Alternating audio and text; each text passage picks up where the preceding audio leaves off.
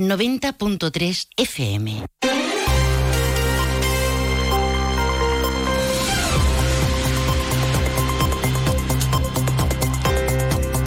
Hola, muy buenas tardes. Polémica acerca del discurso del rey Mago. La confluencia anuncia que instará al Pleno del Ayuntamiento a que repruebe la locución pronunciada a la finalización de la cabalgata de Reyes, en la que el portavoz de los Magos de Oriente nombraba a los niños y niñas nonatos por el egoísmo del ser humano. Izquierda Unida y Ganemos Jerez tildan de retrógrado, resectario, adoctrinador o excluyente el trasfondo antiabortista de una pequeña parte del discurso, unos 30 segundos, y remarca el derecho constitucional consensuado para que las mujeres puedan puedan interrumpir libremente el embarazo. Ahora se lo contamos al detalle, es miércoles 10 de enero, a esta hora tenemos en Jerez cielos prácticamente despejados, nubes y claros, el termómetro marca 13 grados de temperatura y otros asuntos de la jornada que ya les destacamos en titulares. Más de uno Jerez. Juan Ignacio López, Onda Cero. Los vecinos de Las Flores reclaman la ubicación del futuro centro de salud de la zona norte de Jerez en esta barriada. Recuerdan el compromiso expresado en mayo de 2019 por el entonces consejero de salud Jesús Aguirre. Afirman que el lugar inicialmente propuesto en la calle Antonio Herrera el Fandango es el que reúne las condiciones oportunas para su proyección. Los ayuntamientos de Guadalcacín y Jerez avanzan con la Junta de Andalucía en la recuperación de una vía pecuaria ocupada. De momento ya ha tenido lugar una reunión con representantes municipales para impulsar la mejora de esta zona para el disfrute de los vecinos. Y los nuevos talentos de la moda flamenca en la provincia van a mostrar sus creaciones en el certamen Volantes de Cádiz 2024. Está patrocinado por Diputación y se celebrará en el marco de la Pasarela Flamenca Jerez. Y el ayuntamiento va a impartir un total de nueve talleres gratuitos de lengua de signos durante este año. La Oficina Municipal de Atención a la Discapacidad tiene abierto el plazo de solicitud para este eh, eh, curso o estos talleres y para la programación anual. Antes de entrar en materia vamos a conocer qué tiempo nos aguarda para las próximas horas después de haber amanecido en una mañana más propia de Londres que de Jerez. Agencia Estatal de Meteorología, Javier Andrés, buenas tardes. Buenas tardes. Durante esta tarde en la provincia de Cádiz disminuye la nubosidad quedando el cielo poco nuboso. Las temperaturas suben ligeramente o se mantienen sin cambios. Se espera hoy una máxima de 17 grados en Algeciras, 16 en Cádiz, Arcos de la Frontera y Jerez de la Frontera, 15 en Rota. El viento será de componente norte o noroeste, intensidad floja, componente moderado en el estrecho. Mañana tendremos cielo poco nuboso con intervalos de nubes altas. Por la mañana brumas o nieblas en el interior. Las temperaturas se mantienen sin cambios o mínimas en descenso. Se esperan máximas de 18 grados en Algeciras, 16 en Cádiz, Arcos de la Frontera, Jerez de la Frontera y Rota. Las mínimas de 10 en Algeciras, 9 en Cádiz, 7 en Rota, 6 en Arcos de la Frontera, 4 en Jerez de la Frontera. Viento flojo del norte tendiendo a componente este durante el día. Poniente moderado en el estrecho, amainando por la tarde y rolando a levante al final del día. Es una información de la Agencia Estatal de Meteorología. Una de la tarde y 38 minutos. Eh, a esta noticia la podríamos titular El discurso del rey. El Grupo Municipal de la Confluencia va a pedir que el Pleno Municipal y la Asociación de Reyes Magos reprueben el discurso de Fernando Calderón en la adoración al Niño Jesús ante el Belén Monumental en la noche del pasado 5 de enero. La coalición formada por Izquierda Unida y Ganemos Jerez anuncia que instará a la Asociación de Reyes Magos de Jerez a que se pronuncie sobre la intervención de Calderón. Consideran que en nombre y presentación de los Reyes Magos se ha realizado un discurso que tachan de sectario y alejado del espíritu de consenso de esta celebración. Estas eran las palabras a las que se refieren desde la confluencia. Lo escuchamos. Y recuerda especialmente a todos aquellos niños que por el egoísmo humano nunca conocerán la cara de sus padres ni la de sus abuelos y nunca nos escribirán una carta contándonos sus sueños. Ten, por tanto, en un lugar especial aquellos niños y niñas que nunca llegaron a nacer Apuntan desde la confluencia que los Reyes Magos son una fiesta que teniendo su origen en la tradición católica se ha ido secularizando a través de las cabalgatas de Reyes en el último siglo, siendo asumida por la sociedad en su conjunto, siendo organizada en Jerez por el Ayuntamiento y la Asociación de Reyes Magos de Jerez, que actúa como dinamizadora y cooperadora. Manifiestan que el momento de máxima expectación, el discurso de sus majestades a final de la cabalgata del 5 de enero, fue aprovechado para realizar esas afirmaciones que califican de retrógradas, sectarias, excluyentes, antiabortistas, misóginas y adoctrinadoras. Añaden que en las palabras de Calderón se denota un, eh, un derecho recogido en el ordenamiento jurídico y plenamente constitucional, como es el derecho de la mujer a la interrupción voluntaria del embarazo. Kika González, concejala de La Confluencia. Un discurso antiabortista y un discurso adoctrinador. Entendemos y queremos denunciar esto por el hecho de que el derecho al aborto es un derecho que está recogido en nuestra legislación desde el año 85, es decir, fue un discurso absolutamente retrógrado y, además entendemos que tanto la Asociación de Reyes Magos como el Ayuntamiento, cuando eligió al señor Calderón como persona que, que, encarnara a este rey mago, lo hace para que represente, nos represente a todos y todas. Evidentemente este discurso no nos representa a todos y a todas.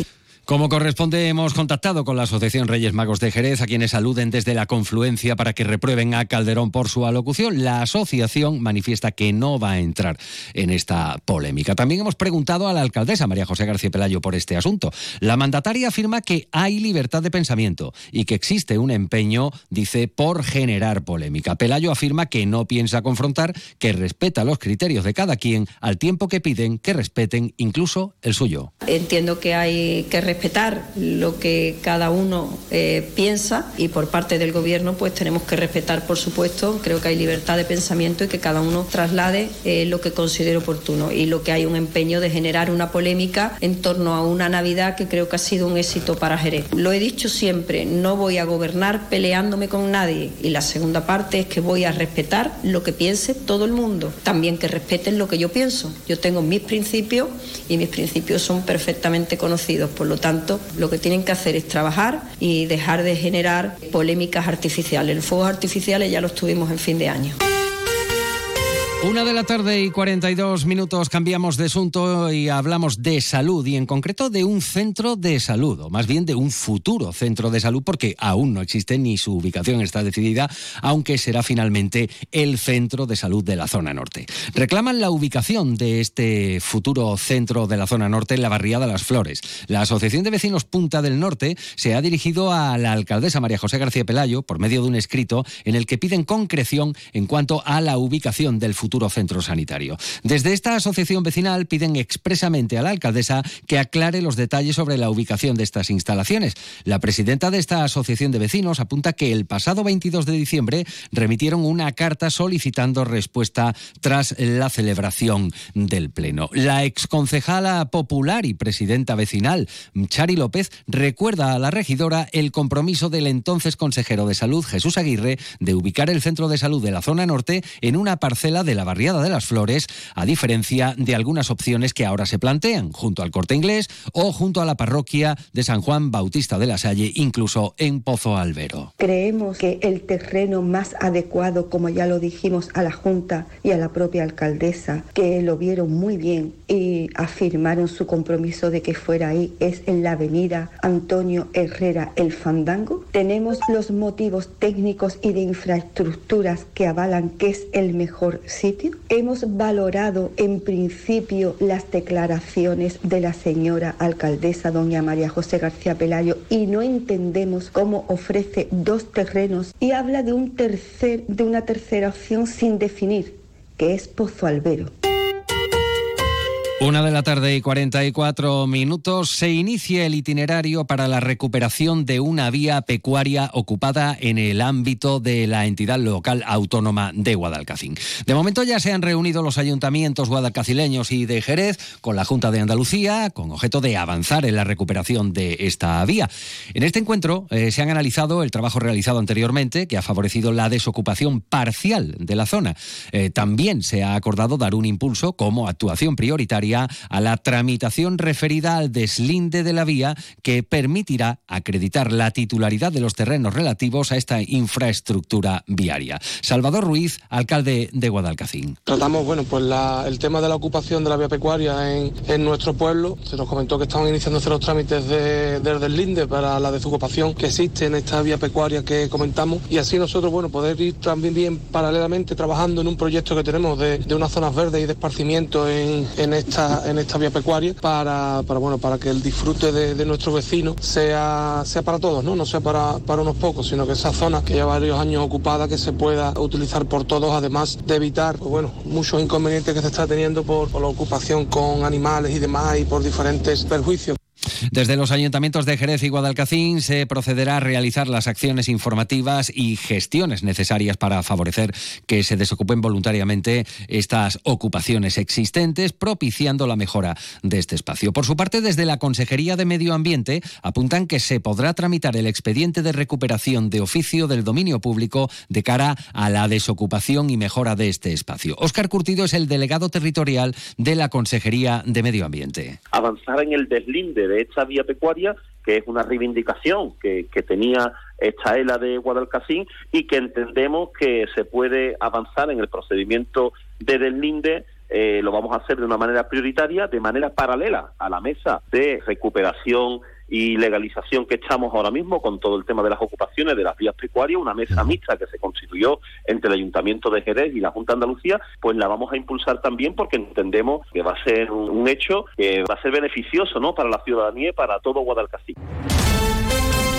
Una y 46 minutos de la tarde, escuchan más de uno Jerez Noticias en Onda Cero. Vamos ahora con seguridad. La policía local ha detenido a un individuo como presunto autor del robo en el interior de un domicilio. Los agentes han acudido al recibirse un aviso en la sala del 092 indicando que en la avenida del Altillo se estaba cometiendo un robo en un domicilio. Habían observado como un individuo había accedido a un patio de una vivienda mediante el método del escalo. De inmediato, los agentes se personaban en el lugar, conseguían detener al individuo que había sustraído una bicicleta del interior del patio que fue identificada por su propietario. Los agentes trasladaron al presunto autor del robo en calidad de detenido a la comisaría donde se realizan diligencias de los hechos descritos. Por otro lado, varias llamadas alertaban sobre la celebración de carreras de motocicletas de cross en la zona sur. Un dispositivo con varias unidades radio patrullas y unidades de tráfico conseguían detener a un individuo que conducía una motocicleta de 450 centímetros cúbicos en la base de datos de la DGT constaba la pérdida de vigencia de puntos del carnet de conducir, por lo que se procedió a su detención por un delito contra la seguridad vial. De igual forma, la policía local eh, era requerida en la zona centro por un accidente de circulación en el, que se habían visto implicados cuatro vehículos. Uno de los conductores presentaba síntomas evidentes de embriaguez, por lo que se procedió a realizarle las pruebas de alcoholemia, dando positivo con 0,74 gramos por litro de tasa de alcohol en sangre, procediéndose a realizar diligencias por un delito contra la seguridad vial. Y por otro lado, un turismo que circulaba por la zona sur emitiendo un sonido anormalmente superior al reglamentario ha sido interceptado por los agentes a fin de comprobar las posibles deficiencias técnicas. El vehículo carecía de seguro, por lo que ha sido retirado a los depósitos municipales. Los agentes han comprobado además que su conductor había perdido la vigencia de su permiso de conducción por la pérdida pérdida total de puntos, no habiendo realizado curso alguno de sensibilización ni reeducación vial, ni superar el preceptivo examen teórico, motivo por el que ha sido detenido por un delito contra la seguridad vial. Una de la tarde y 48 minutos y vamos con un asunto más agradable. 11 nuevos talentos en moda flamenca van a ver sus diseños desfilar durante la próxima edición de Volantes de Cádiz, el certamen patrocinado por la Diputación de Cádiz en el marco de la Pasarela Flamenca de Jerez. El concurso se va a desarrollar el 4 de febrero y tiene como objetivos mostrar el talento de modistas de la provincia, dar a conocer sus creaciones y promocionar a los nuevos valores de la moda flamenca flamenca en la provincia. Ana Belén Morillo es la directora del certamen. Eh, gracias a este apoyo hemos conseguido un impulso notable en el sector de la industria flamenca, eh, con un aumento de hasta un 60% en ventas de los propios diseñadores que una vez participan en la pasarela flamenca eh, tienen este, este aumento en, en sus ventas, además de de esa importante repercusión en los medios de comunicación y esa visibilidad que esta plataforma les ofrece. Y así llegamos al final. Continúan informados aquí en Onda Cero. Esta información la pueden encontrar en unos minutos en ondacero.es. Saludos, buenas tardes.